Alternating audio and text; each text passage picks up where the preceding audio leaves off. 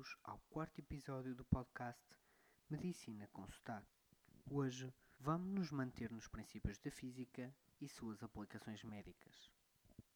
O tema de hoje é Bernoulli e Venturi. Daniel Bernoulli foi um matemático suíço do século XVIII, famoso por aplicar princípios matemáticos à mecânica dos fluidos. O princípio de Bernoulli afirma que quanto mais rápida a velocidade de um fluido, menor a pressão que este exerce à sua volta. Este princípio é algo fundamentalmente teórico, mas que foi excelentemente aplicado por Giovanni Battista Venturi. E perdoem-me se não pronuncio corretamente o seu nome. Venturi foi um físico italiano que viveu nos séculos XVIII e XIX, conhecido por aplicar o princípio de Bernoulli. Venturi aplicou então este princípio usando um tubo com uma constrição por onde passava um gás. O resultante é que nessa constrição a velocidade do fluido aumenta. Vou-vos dar um exemplo. Imaginem uma estrada com três faixas para carros, cheia de carros a circular. Mais à frente, duas das faixas estão fechadas, ficando apenas uma faixa para o mesmo número de carros.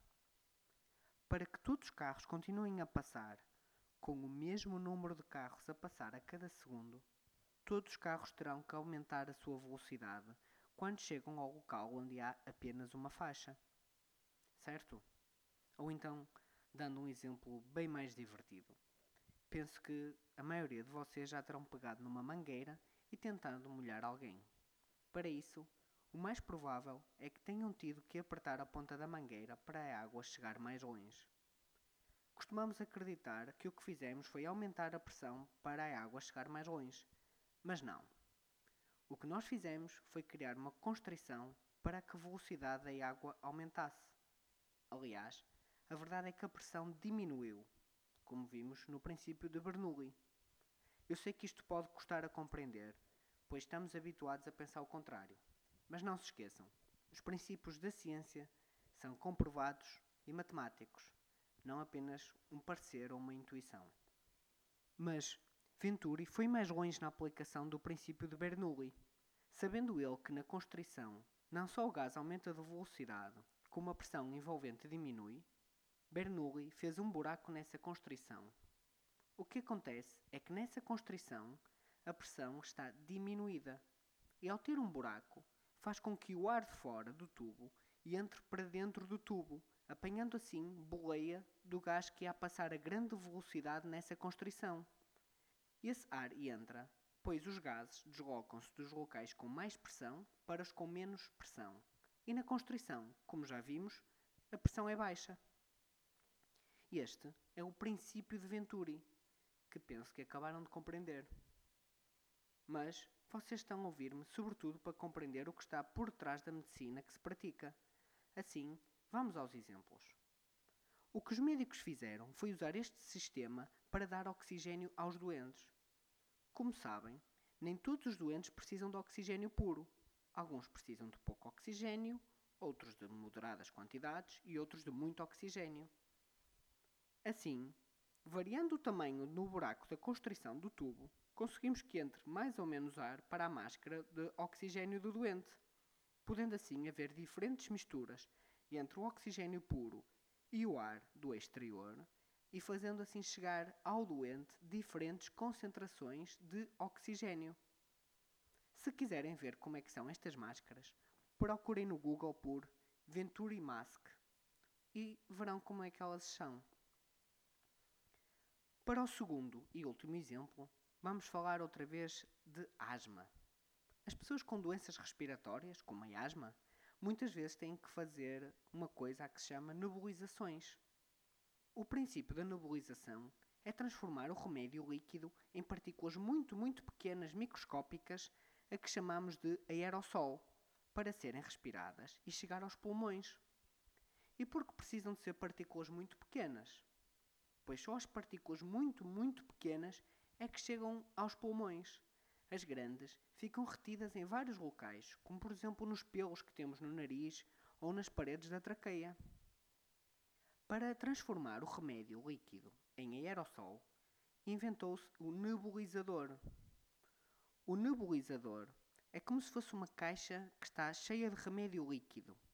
E nessa caixa tem um buraco fino por onde vai entrar oxigênio através de um tubo. E nesse local onde entra o oxigênio, tem uns buracos na parede que ligam o oxigênio ao líquido, ao remédio. E o que acontece é o seguinte: o oxigênio vem, vem de um tubo, e ao passar essa constrição à entrada da caixinha, aumenta a sua velocidade, como já vimos.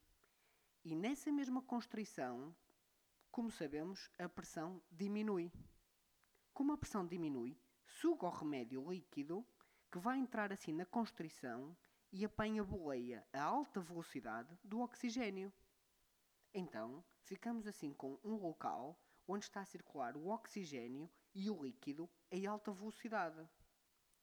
E o que é que este oxigênio líquido encontram à frente?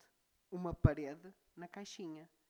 Assim, o oxigênio e o líquido estão a alta velocidade e esbarram contra a parede e faz com que o líquido se transforme em gotas minúsculas, o chamado aerossol, que depois continuam viagem para os pulmões assim que o doente respira. Podem ver um exemplo de um nebulizador se pesquisarem por Jet Nebulizer. Gostaria de acrescentar como curiosidade a etimologia da palavra nebulizador. Nebulizador vem de nébula, do latim, que em português equivale a nuvem ou nevoeiro.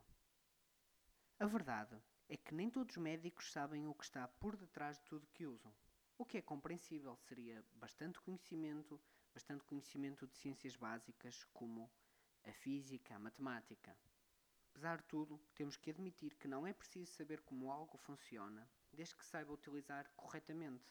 O mesmo se passa, por exemplo, com um carro. Poucos de nós sabem como funciona um motor ou uma caixa de velocidades, mas quase todos conduzimos carros. Ou então, usando outro exemplo, nós podemos saber falar e o que significam as palavras, mesmo sem saber a sua etimologia. Claro está que ter este conhecimento do porquê das coisas é um excelente complemento à medicina e a todas as áreas. Permite-nos um conhecimento mais sólido, mais duradouro e mais lógico. Permite-nos compreender sem ter que decorar. No caso da anestesia, este conhecimento é sobretudo quando nos propomos de modo voluntário a exames internacionais de reconhecimento na área da anestesia. E com isto termino o quarto podcast desta série Medicina com Sotaque espero voltar a ver-vos no próximo episódio.